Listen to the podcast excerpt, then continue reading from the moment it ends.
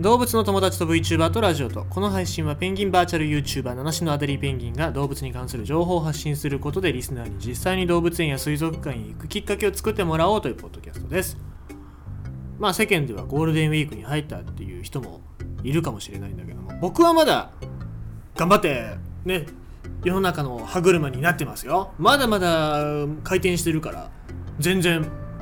まあ、そろそろオイルをさしてほしいななんて思うけどね。あでもあのオイルいただきましたよ。ロフタスさんからえっ、と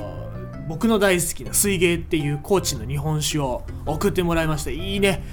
やっぱねあの僕にとってのオイルだったり燃料だったりっていうのは日本酒なわけですよね。もうペンギンみんな日本酒好きだから。ねもうあの日本酒の飲めねえペンギンはペンギンじゃないですからね。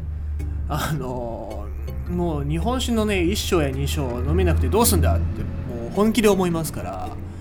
えーもうやっぱみんな魚が好きな理由っていうのはね、酒の魚というぐらいありますからうんやっぱペンギンは酒飲めるんだと思いますよみんな。ね。えーまあ、日本に住んでるペンギンは日本酒好きだろうけど海外に住んでるペンギンはどうなんでしょうね。スコッチとか好きなのかもしれないね。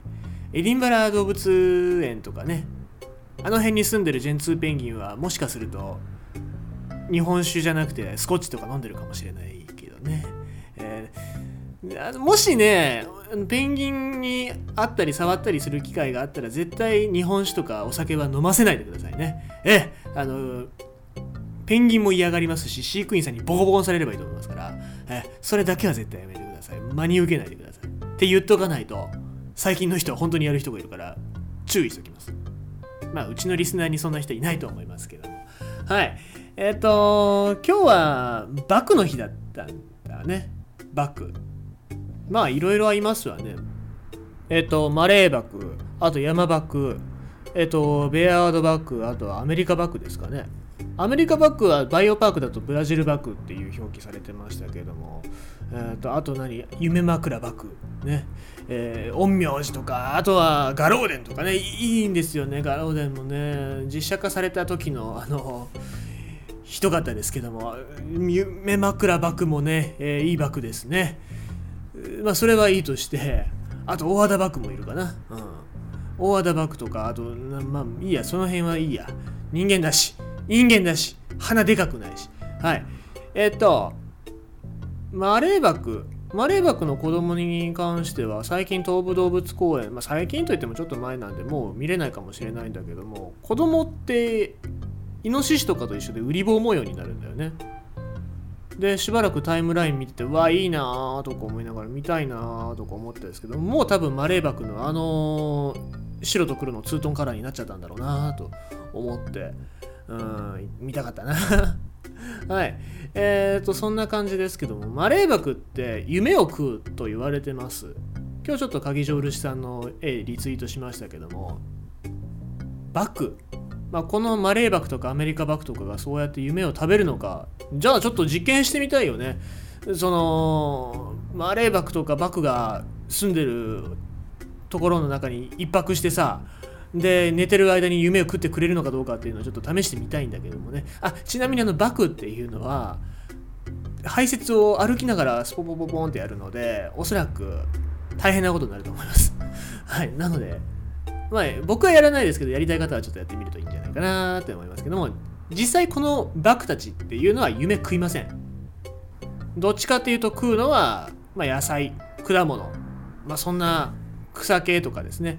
えーを食べて生きてるので夢なんか食わないですし特に僕の夢なんかベトベトしすぎて食いたくないと思いますから欲望にまみれて主治肉林な夢しか見ませんから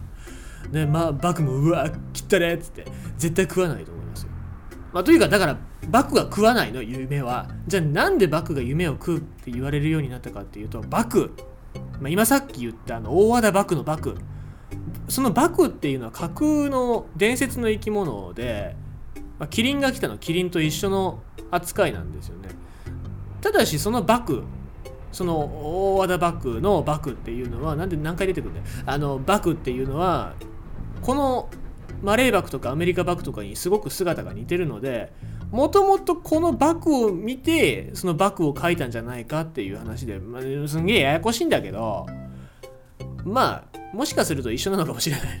どっちなんだろうね。だから分かんないんですよ。でも架空の生き物が夢を食ってくれるっていう話なんですよね。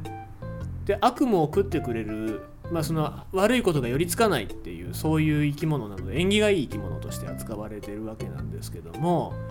まあ今ちょっとバク自体は、えー、非常に生息数っていうのは激減しておりましてやはりそのアメリカ大陸南米まあアマゾンが去年あたりは森林火災とかでだいぶ減少したのとあとは家畜との競合だったりとか、えー、食害があるんですね。トウモロコシを育ててるトウモロコシを食べちゃったりとかっていう食害があるので結構やっぱり邪魔者扱いされてあとはね食用の狩猟として狩猟対象としてハンティングされたりとかして生息数が激減してるのでまあ日本国内の繁殖だったりとかっていうのもちょっと、えー、今後は重要になってくるんじゃないかなと僕は思ってますのでもし動物園なんかでバクを見かけた際はそういう目であとはやっぱり展示物っていうのもちゃんと目にしてどういう生き方をしてるんだっていうのを見てほしいですね。なかなかこう最近ペンギンの日だったりバクの日だったりって動物の日っていうのがちゃんと制定されてその動物に関心を持ってもらう日っていうのがあるのはありがたいことだなと思ってるわけでございますよ。でバクが生きてる森っていうのは非常に豊かな森になるって言われてましてでなんでかっていうと今さっき言った通りバクって歩きながら排泄をするんですよねでその排泄物の中にある植物の種が、えー、地面に落ちてそこから植物が育っていってっていうことになるのでバクが行く道来る道っていうのは非常に森が豊かになるということなんですよね。なので世界中で今バクが減ってるけどもバクが増えるそんな世界まあ今とても混乱しておりますけども人間が特にね。そんな世の中でも、まあ、ちゃんとバクがしっかり生きていけるようなそんな自然を作っていければもう少し人間も動物も幸せになれるんじゃないかななんて僕は思っております。ということでバクの日今日はこんなお話でございました。